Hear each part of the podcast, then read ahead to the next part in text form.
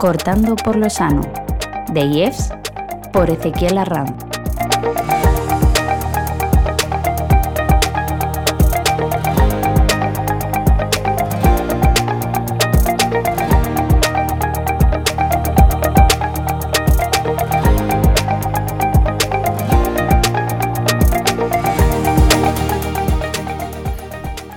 ¿Qué tal? Bienvenidos a un capítulo más de Cortando por lo Sano. Hoy vamos a hacer una aproximación histórica de una enfermedad conocida a nivel mundial, la sífilis. Las enfermedades venéreas son tan antiguas como el propio ser humano. El término veneria, procedente de Venus, diosa romana de la belleza, del amor y de la fecundidad, versión latina de la diosa griega del amor, llamada Afrodita. Conjuga, por lo tanto, lo amoroso y lo femenino. La sífilis es una enfermedad infectocontagiosa, sistémica, de evolución crónica que cursa con periodos sintomáticos generalmente cortos, separados por periodos de latencia de duración variable y producida por una bacteria, el Treponema pallidum. Se adquiere fundamentalmente por contacto sexual y materno-fetal. En los últimos años se ha convertido en España en una enfermedad de declaración obligatoria individualizada desde 2007. La OMS estima en 12 millones el número de personas infectadas de sífilis en el mundo cada año. Lues, sinónimo de sífilis, significa epidemia en latín. Ha recibido a través de la historia diferentes nombres.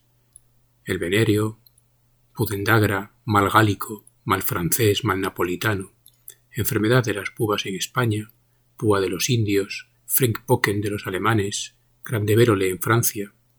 Al principio en Italia se la conocía como el mal napolitano debido a la epidemia en el ejército francés, en Inglaterra como morbus gálicos o enfermedad francesa, mal caribeño, mal francés y mal portugués para los españoles, mal español para los portugueses, enfermedad española para los Países Bajos en la época del Imperio Español, enfermedad polaca en Rusia, enfermedad cristiana en Turquía o morbo chino en el Japón de la era Sengoku.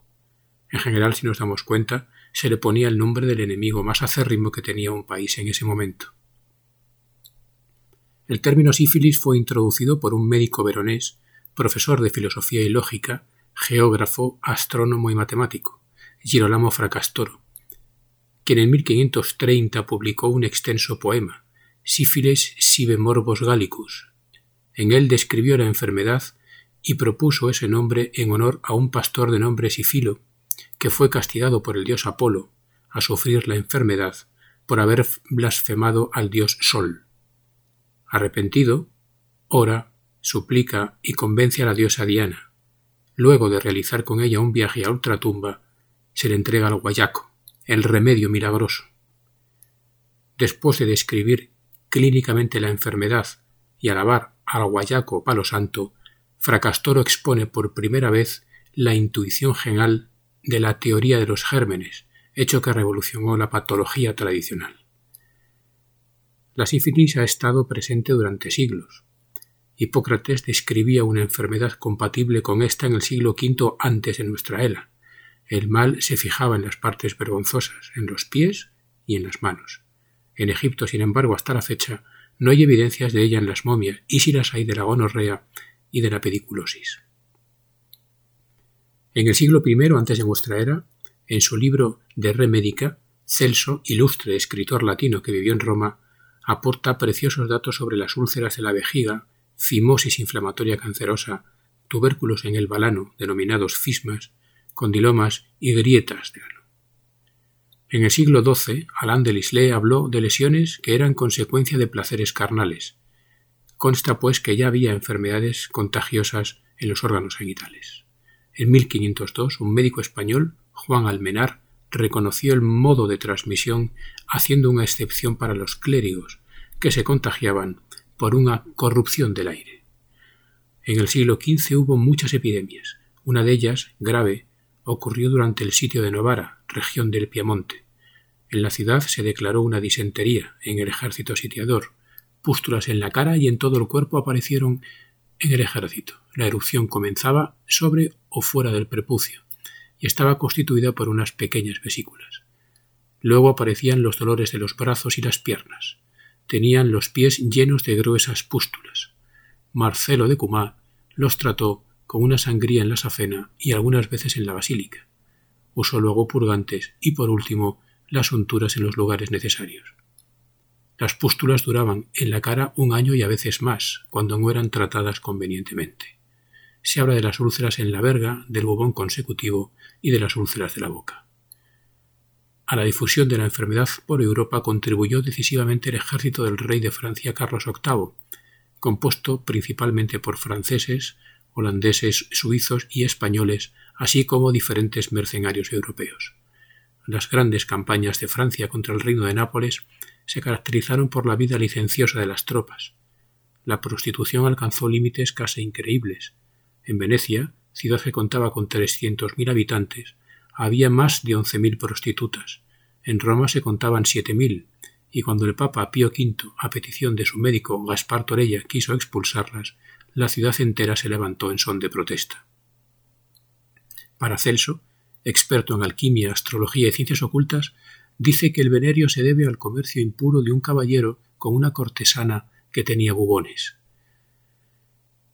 Con relación a la historia de América, la hipótesis colombina plantea que la enfermedad fue traída de América a España por la tripulación de Cristóbal Colón en 1493, difundiéndose enseguida por toda España.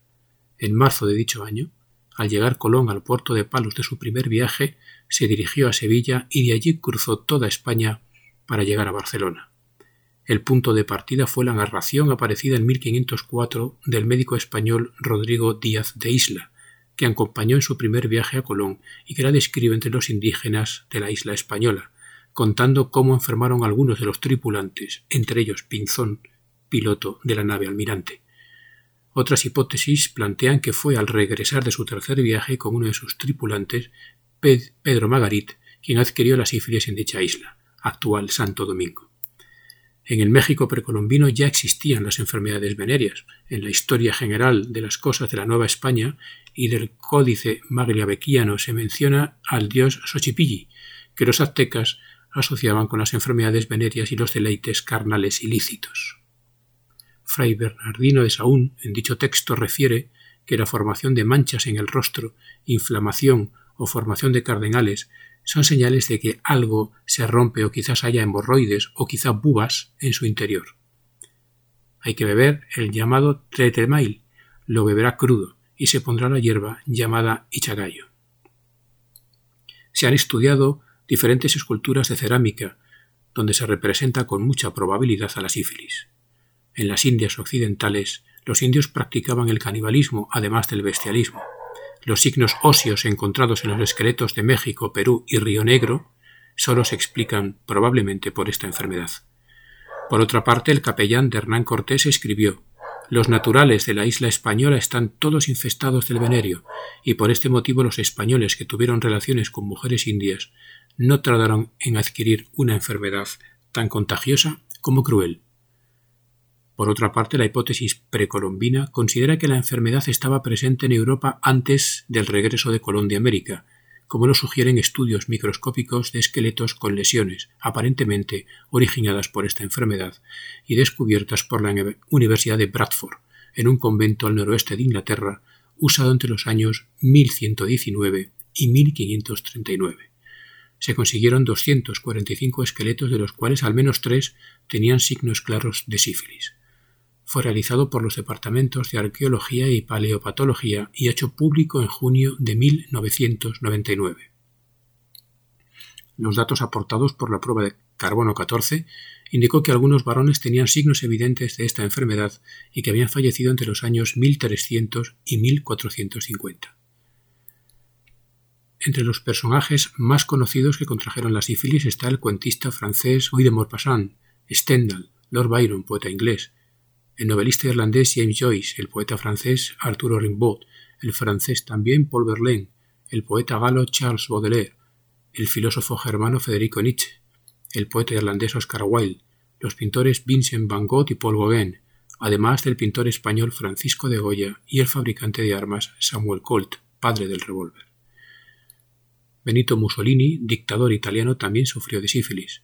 Iván el Terrible, primer monarca ruso en adoptar el título de zar, o Pedro I de Rusia, apodado el Grande, y su esposa Catalina.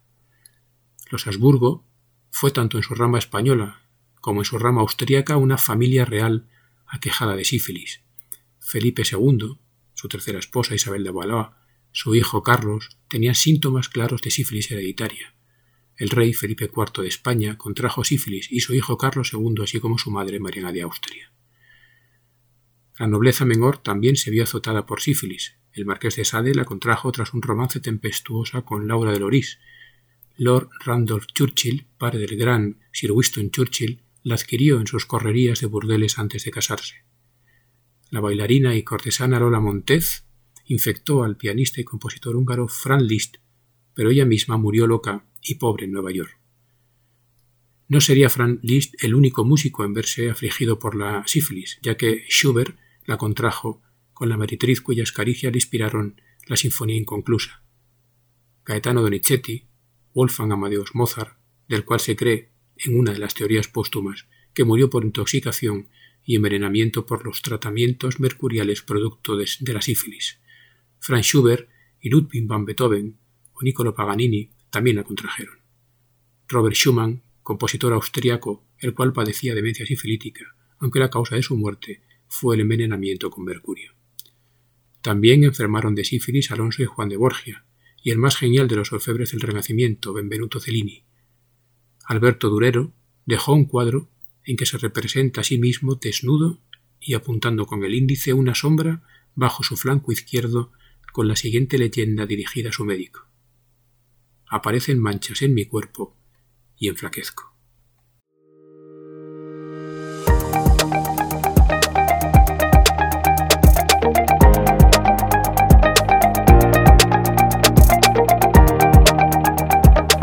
Cortando por lo sano, de IEFS por Ezequiel Arram.